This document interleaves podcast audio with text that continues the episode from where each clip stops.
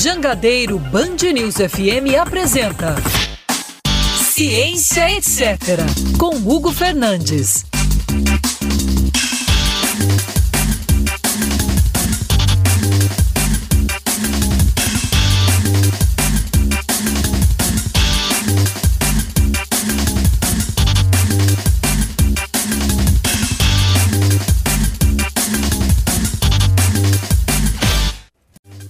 Ciência, etc., aqui na Jangadeiro Band News. Hoje falando com Isaac Schiratzhalt, que é coordenador da rede Análise Covid. Vamos falar sobre projeções para a Covid-19. Isaac, em dezembro, você, inclusive essa semana você tweetou, ontem na verdade você tweetou, que esse post foi um dos que eu mais queria que não tivesse se concretizado. E você se refere a um post seu do dia 17 de dezembro, em que você fala em dezembro né?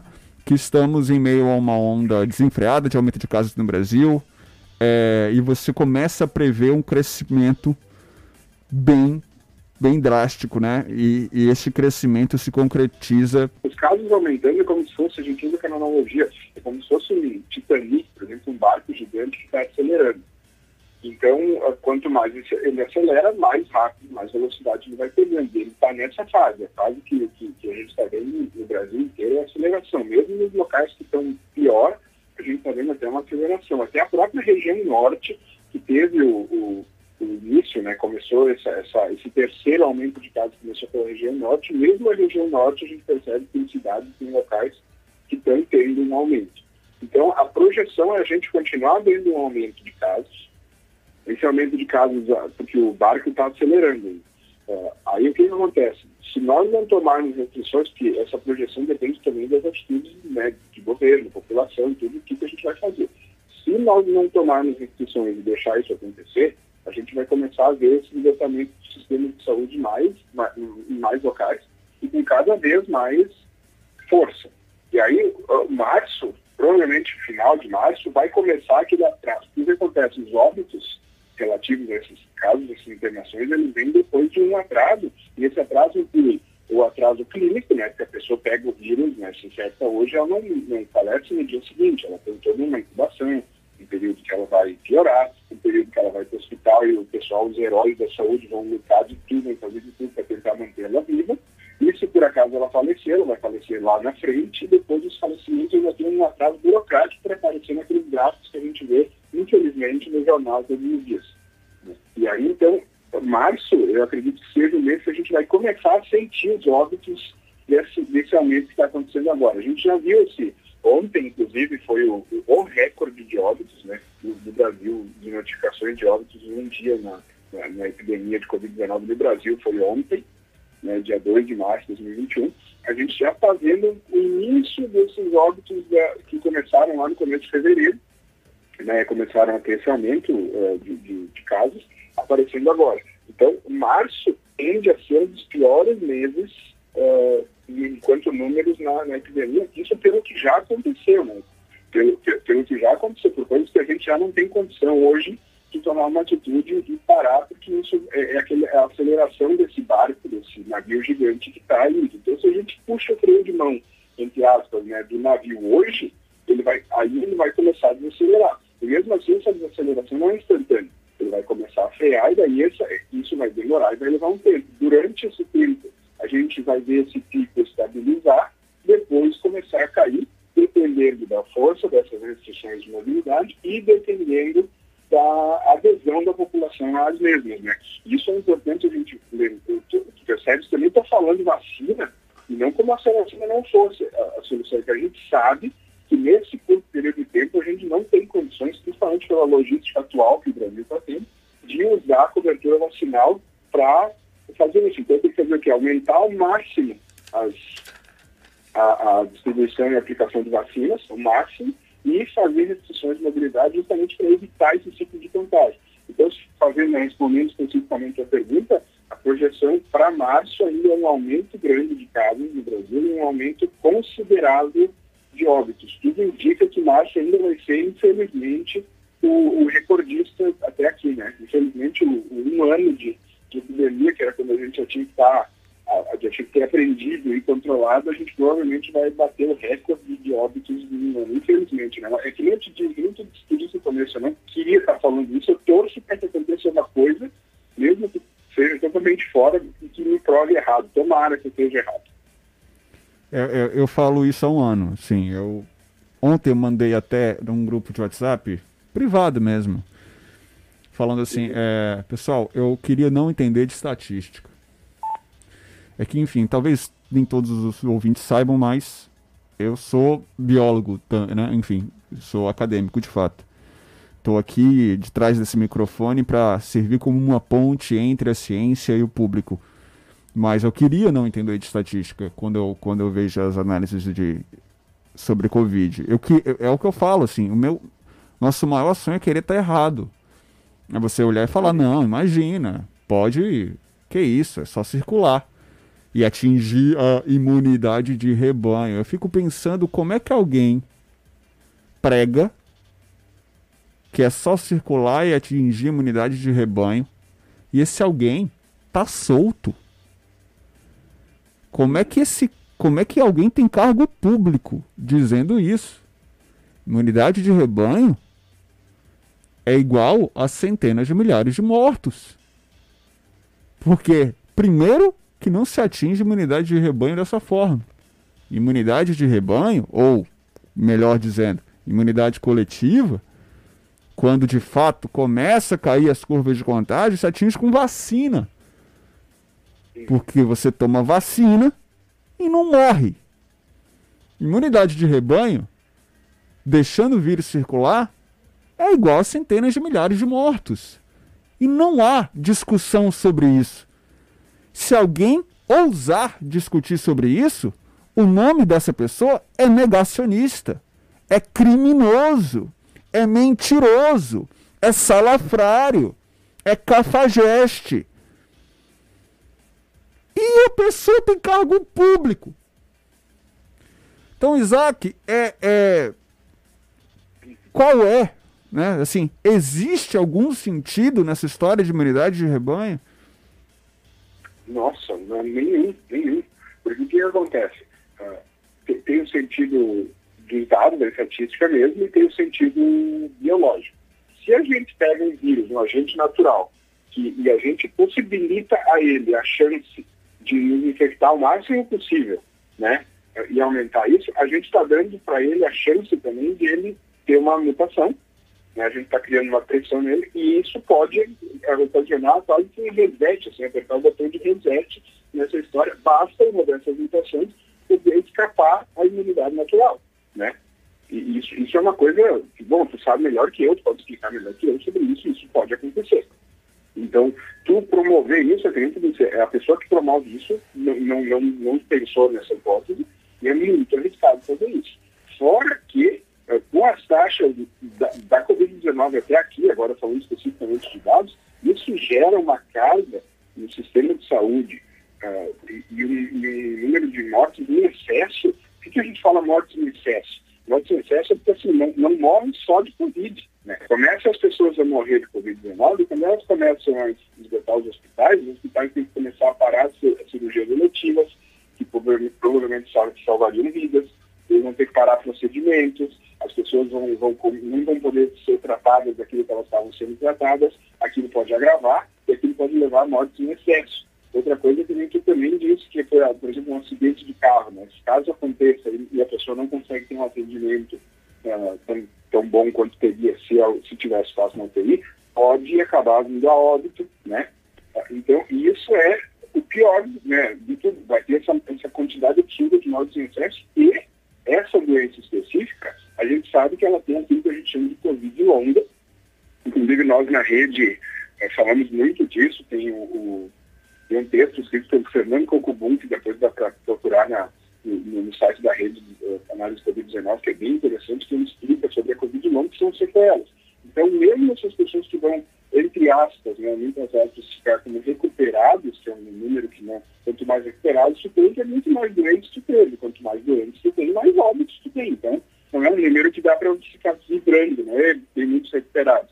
Mas, enfim, quanto mais recuperados tu tiver, o que, que vai acontecer, uh, maior a chance dessas pessoas ficarem com sequelas, com problemas, com problemas ali para frente. E aí, essas pessoas, como é que, elas, como é que vai ser a qualidade de vida? Como é que vai ser o, o, o que, que país que a gente está plantando ali para frente? Então, não, não há um local que a gente olhe, um, um ponto de vista, eu estou assim, sempre querido, né? Um ponto de, não, não dá para chamar de ponto de vista, né? Mas um ponto de vista que a gente consiga olhar e dizer, ah, a imunidade de rebanho ou comunitária, melhor dizendo, nesse ponto valeria. Não, não, não faz sentido algum em nenhum ponto, realmente, concordo contigo. É importante dizer que essas previsões, que a gente chama de previsão, porque dentro da ciência a gente também chama. Só não confunda com previsões tiradas de qualquer lugar, como uhum. tem feito muitos agentes políticos. E essa história de, ah, estamos atingindo imunidade de rebanho começou lá em março. Em março, gente. Se eu juntar todas as previsões do Osmar Terra até agora, que não acertou uma, todas são nesse sentido. Que está acabando, que não vai morrer 800 pessoas. Não, isso aí foi o presidente. Ele, ele foi mais. Ele foi mais. Como é que se diz? Mais preciso. Ele falou que não, não ia morrer nem mil e pouca. Ah, que vai atingir o pico e vai descer, porque depois é isso, já estamos no finalzinho e vai empurrando, e as pessoas vão acreditando, e as pessoas vão relaxando. Aí depois obriga o governador a ter que tomar medida mais restritiva, todo mundo reclama. É claro que reclama, é horrível, de fato. Ninguém queria. Ninguém queria. Ninguém quer isso, gente. Eu fico pensando, não tem um ser humano que fala, ah, fechar o comércio que maravilha, dando risada. Claro que não. Agora, se você tem uma, um, um desbalanço entre, não, pessoal, legal, não vamos fechar tudo não, mas vamos controlar aqui, né? Vamos colocar medidas mais brandas. Não, mas não respeitam. Então isso é um problema de governo, é um problema de população também. Chega um momento que não tem o que fazer, como o Isaac falou, tem que puxar o freio de mão tem que puxar o freio de mão, a não ser que você queira lidar com centenas de milhares de mortos. Eu não quero. Eu não quero perder mais, porque eu já perdi. Eu não quero perder mais ente querido. Então, é, é... Isaac, uma coisa que sempre perguntam pra gente há um ano. Nessa situação, vamos falar só de 2021 com os dados que a gente tem hoje. É possível prever pico de, de pandemia de 2021? Ou nessa situação? É, o que acontece? Agora já vai ser o pico, entendeu? A gente fica, digo, o maior ponto. A única coisa que a gente não consegue prever, justamente porque a gente não tem uma confiança de que vão tomar logo as medidas que possível, a gente não consegue prever o tamanho desse pico. O que acontece? Já está subindo e muito provavelmente agora vai ser o, o, o ponto mais alto de todos, ou seja, o tal do pico, né? que o pessoal quer muito saber. Só que o pico, quando o pessoal pensa, eles na verdade estão perguntando porque eles querem saber o fim pico, né? Querem saber porque passou do pico, a princípio não tem mais, não existe pico em cima de pico, então o pico seria o ponto mais alto. O ponto mais alto ele acaba sendo, o, o próximo pico acaba acontecendo justamente por essa falta de medidas. Sabe? O que tu disse ali sobre o, a, a, o fechamento do comércio é, faz todo sentido, ninguém quer. Só que quanto antes tu toma medidas de restrição de mobilidade e tu acaba com o ciclo de contágio do vírus, tu acaba que a pessoa pega, ela vai incubar, ela vai passar pela doença, uma grande parte ainda bem vai, vai conseguir combater pelo próprio sistema imune. Se, se esse período de combate e que ela transmitiria, ela ficar longe de todas as outras pessoas e não transmitir para ninguém, é uma pessoa menos no ciclo. Então, fazendo essas restrições o quanto antes, são menos ciclos de contágio, menos pessoas infectadas para causar um aumento, um, um, pico, né? E são menos pessoas que vão vir a óbito, se internar, e antes a gente sai dessa, e antes a gente abre e volta ao normal, porque a gente reduziu. A gente tem que fazer o quê? Vigilância epidemiológica, que a gente sempre faz todos os anos. Tem técnicos maravilhosos no Brasil, no Ministério da Saúde, tem, tem gente boa ainda trabalhando nas vigilâncias e fazendo isso, uh, para cuidar da vigilância. E, ó, tivemos um aumento na positividade. Tivemos aqui um, um surto, talvez um caso importado. A gente vai lá, faz as restrições rápidas, firmes, segue as restrições, elimina aquele surto volta ao normal e não tem problema. Aí a gente não teria pico. Então, assim, o que eu sei, o que eu posso dizer para ti em relação ao pico é que esse aqui é o, o pico do momento mais alto, só que quando que a gente vai passar disso, né, quando que esse pico vai, vai começar a cair, vai se transformar naquele pico que a gente vê no gráfico, depende da adesão da população aos medidas e depende das pessoas pararem de transmitir umas para as outras. Né? Enquanto as pessoas continuarem transmitindo umas para as outras, isso vai ficar subindo cada vez mais. E uma coisa, por que, que o Brasil não teve pico, né? Uh, teve um platô que a gente chama, que é aquela linha reta que vai sempre para a direita no gráfico, por um tempão, não teve aquele pico rápido. Porque o Brasil é um país continental e a gente teve essa, essas epidemias não síncronas que eu expliquei no começo. Então, a região norte começou, estava contribuindo, né, entre aspas, não é a palavra contribuindo, não é a palavra positiva, estava ela que estava alimentando o número de casos e óbitos, então estava lá em cima. Quando começava a aliviar na região norte, o que acontecia? Ia para nordeste. Aí a nordeste começava a ser ela que estava alimentando os casos e óbitos. Depois, centro-oeste, sudeste e sul. E como uma, uma ia subindo e outra ia descendo, quando se olhava o gráfico do Brasil como um todo, eles viram que seguia uma estabilidade, entre aspas, mil mortes, mil mortes, mil mortes, mil mortes, mil mortes, todo dia, porque essas mil mortes vinham de locais diferentes que foram passando bastante da epidemia ao longo do tempo. Por que, que a gente já está vendo 1.700 mortes, infelizmente, ver mais? Porque agora está todo mundo ao mesmo tempo agindo dessa forma. Então, se nós não criarmos uma conscientização coletiva e o poder público, porque não adianta também achar que as pessoas por conta própria vão conseguir se organizar a ponto de combater uma epidemia generalizada dessas. Né? Tem, que ter, tem que ter medidas do poder público para restringir, a gente seguir, acompanhar diariamente os números, baixar, aí a gente vai formar um pico. Então, esse pico que as pessoas esperam, na verdade, passa por essa atitude conjunta da população e do, do governo, né, da, da, dos tomadores de decisão para a gestão pública para fazer políticas públicas que resolvam essas questões, aí gerem pico e pico, como a gente chama, porque nunca mais vai subir, senão não é pico, né? Resumindo, é o seguinte, pessoal. O pico vamos atingir.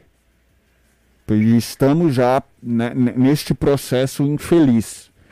Agora, vamos dar um número aqui, 2 mil. Vamos supor que o número seja 2 mil. O pico que se espera, esse que está na, na, na, cabeça de vocês agora, no imaginário de vocês, é 2 mil, no outro dia 1950, no outro 1900, no outro 1850, no outro 1800 e assim vai. O que aconteceu em 2020 foi mil, mil, mil, mil, mil, mil, mil. Entendeu, pessoal? ficou ali, dia após dia, batendo pico. E aí isso se transformou num platô, como se fosse numa chapada, num planalto. O que, que a gente não quer? É este planalto 2000, 2000, 2000, 2000, 2000, 2000. Entende, pessoal? E isso vai depender de vontade política para resolver as coisas da forma que tem que ser feita: distanciamento, higiene, vacina, sobretudo vacina. Enquanto nós não tivermos vacinação em massa, a gente tem que pressionar para que isso aconteça. Não tem outra saída rápida que não seja essa. Não existe imunidade de rebanho. E se existir, você vai ter que lidar com mais centenas de milhares de mortos. E não é isso que a gente quer. Eu, inclusive, pessoal, vou fazer aqui um pequeno desabafo. Durante um bom tempo, eu tentei equilibrar aqui a, ser um portador de né, notícias ruins, porque né, é difícil você você dar esse, esse tipo de notícia e equilibrar com com avanços na ciência, equilibrar com papos mais leves, mais descontraídos. Vocês que, que me acompanham aqui já tem um tempo sabem o quanto a gente estava se esforçando para isso, mas é muito difícil, gente. É muito difícil no dia que a gente bate recorde de vítimas, passado um ano da pandemia, quando o mundo está caindo a, o seu, a sua taxa de mortalidade em 6% e o Brasil está subindo em 11%, pessoal. É difícil demais. Vou falar uma coisa para vocês. Isso destrói a gente que está aqui do, do outro lado. Destrói, pessoal. A imprensa tem sido xingada, a imprensa tem sido, sabe, colocada de forma, sabe, tão, tão chula uh, uh, por diversas pessoas. E a gente precisa lembrar que do lado de cá tem, tem ser humano também, sabe? Que passa pelos mesmos problemas de perder ente querido, muitas vezes de ficar doente e de não querer estar tá aqui dando notícia ruim, mas a notícia existe, infelizmente.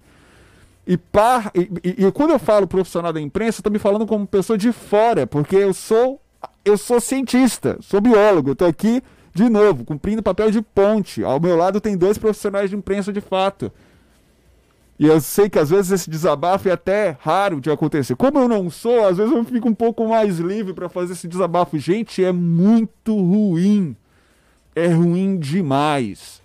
Sabe? Eh, talvez eu consiga falar isso porque porque o nosso processo né, profissional, nós enquanto cientistas, a gente tem muito de achar que as pessoas vão se guiar pela razão que é só mostrar número, que é só mostrar, olha aqui a ciência mostrando, olha que beleza. E não é. Não é, chega a ser um tanto quanto desesperador às vezes a gente colocar os dados e as pessoas simplesmente nos atacarem. Por quê? Porque, porque sim. Porque você falou algo que ela não quis ouvir, porque você falou algo que é, é, é, mostrou, revelou a inoperância do político que ela gosta. Nossa, é horrível, gente. É horrível. Falando aqui com o Isaac Schirastholt, que é cientista de dados, coordenador da rede de análise Covid. Isaac, em relação a em relação a vacinas, a gente trocou muita ideia agora sobre o pico da pandemia, sobre ocupação de UTI. Em relação a vacinas, qual o cenário mundial, né? Em relação a Países que já conseguiram fazer sua vacinação em massa, que resultado nós temos hoje como exemplo? Acho que o melhor exemplo disparado é Israel. Israel já está conseguindo trazer dados mais sólidos e consolidados de redução de mortalidade nos grupos uh, mais vacinados, os que já estão chegando na cobertura vacinal. Né? E, e, claro, Israel está fazendo isso não só com vacinação, está fazendo isso com vacinação e restrição de mobilidade.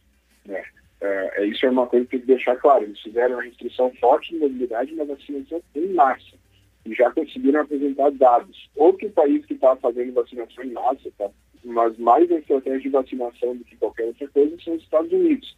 Os Estados Unidos agora tiveram uma mudança de postura, estão mais é, atuando mais em relação ao combate à pandemia, então estão fazendo, batendo recordes em cima de recordes, né? Chegaram a vacinar mais de 2 milhões e 600 mil pessoas em um dia, num único dia.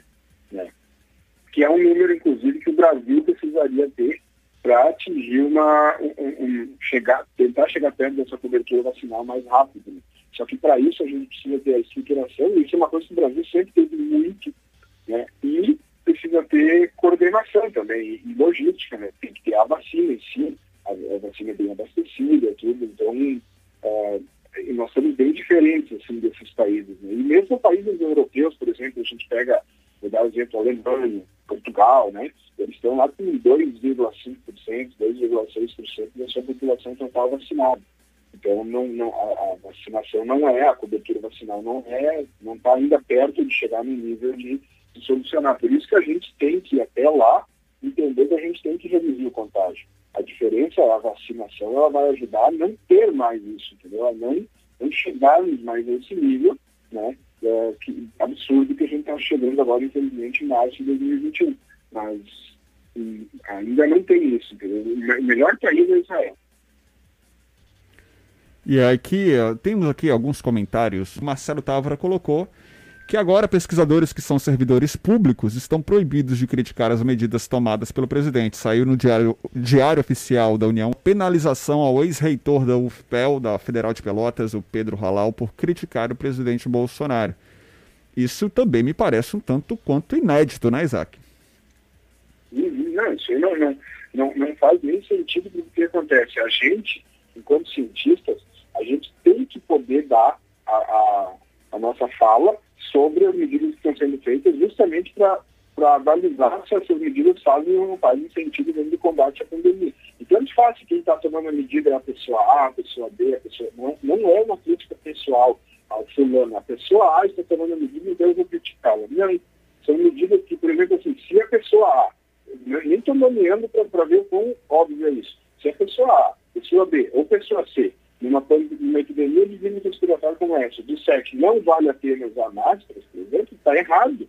E, e eu, eu, preciso mostrar que está errado. Eu preciso trazer. Tem muitos estudos. O pessoal, inclusive, cria falsas controvérsias, dizendo ah, não tem evidência científica de que funciona o lockdown. Tem, tem estudos grandiosos publicados revistas, na Science. Tem estudos. Ah, não tem estudo de massa. Tem estudos. Sabe? Só que o que acontece? É que nem tu, tu disse muito bem da imprensa. A imprensa não tem um banco de dados de estudos científicos de uma entrevista que ela está fazendo com um político para dizer, não, não, só um minutinho, aqui tem estudo tal e começar a delinear na hora. Entendeu? E aí fica aquela coisa do tem, não tem, e aí cria-se uma falsa controvérsia e não existe a falsa controvérsia. Então, tem que ficar bem claro que uh, existem, existem evidências e a gente tem que poder mostrar, tanto que esse é o nosso papel. Esses alertas que eu fiz, por exemplo, eu fiz esses alertas justamente para tentar mudar a atitude, para tentar fazer com que o pessoal tomasse as restrições e evitar o que a gente está vendo agora. Sabe? Quando eu mostrei que quando a gente aqui no Rio Grande do Sul, a gente tem o hábito de reduzir a mobilidade naturalmente do, do estado por causa das férias, verão aí, essa redução aconteceu, o hábito aqui do Gaúcho, e aí baixou os casos, e aí eu disse, essa queda não é sustentável, é uma queda muito leve. Se a mobilidade voltar ao normal ali final de fevereiro, a gente vai ter um estouro, então não dá para cantar vitória. Aí o pessoal da uh, os secretários, né, tipo, o pessoal do governo, não, o pior já passou, agora não sobe mais.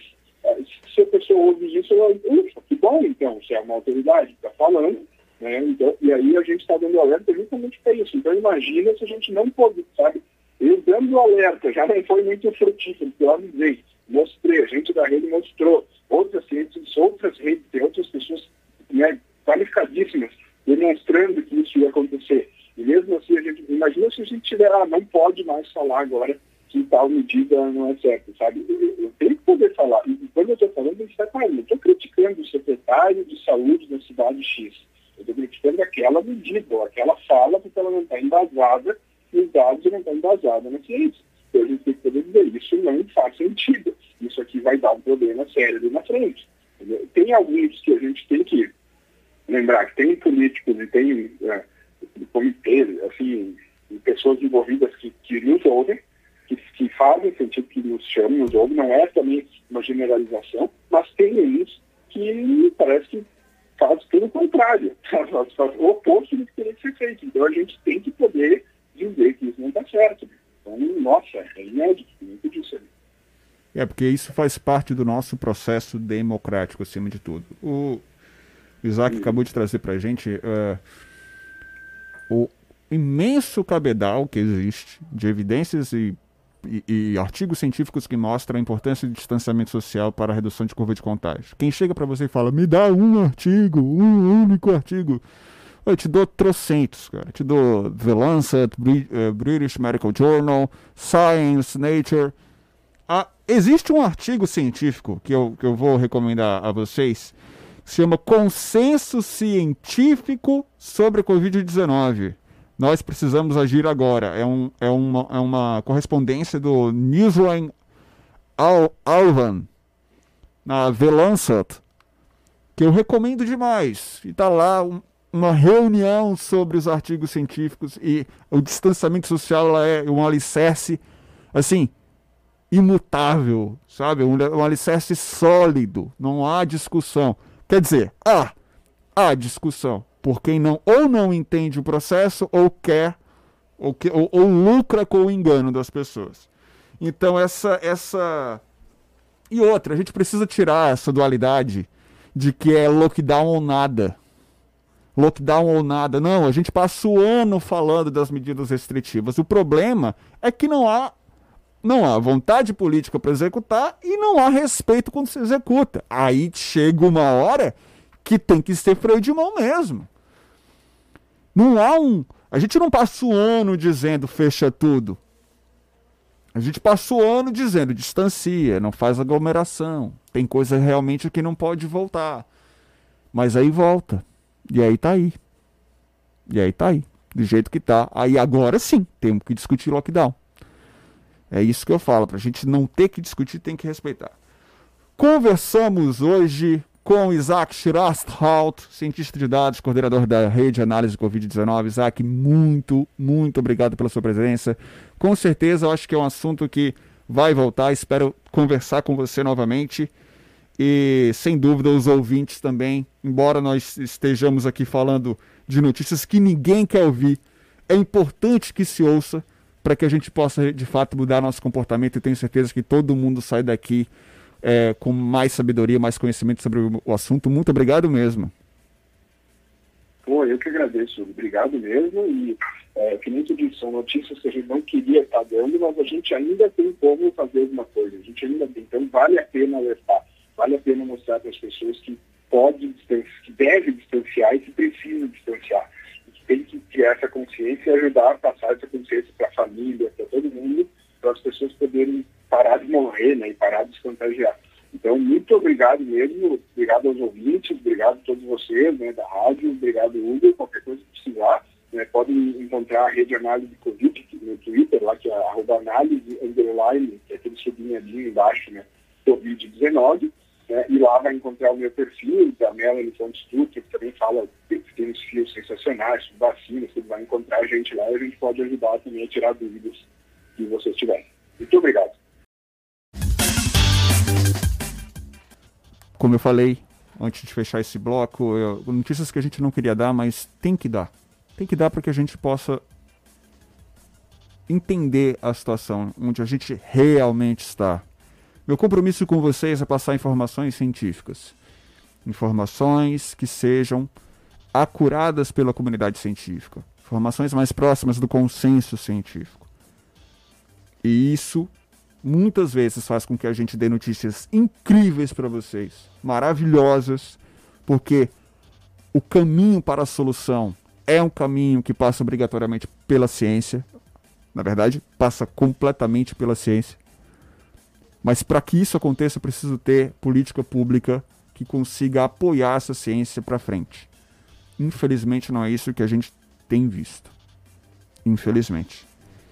Quando isso não acontece, Cabe à ciência identificar o problema. Cabe à ciência mostrar os números. Cabe à ciência mostrar, pessoal, a coisa não tá legal. A coisa pode piorar, a coisa vai piorar. E cabe a nós, cientistas e comunicadores,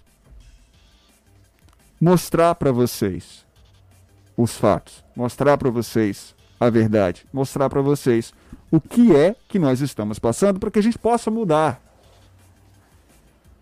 para que a gente possa de fato repensar o nosso comportamento, para que a gente possa chacoalhar uns aos outros e revelar, estampar o quão absurdo está sendo. Gente em aglomeração. Quão absurdas estão sendo as atitudes de governos estaduais e federal que é o responsável por garantir vacina e até agora não garantiu em dose suficiente.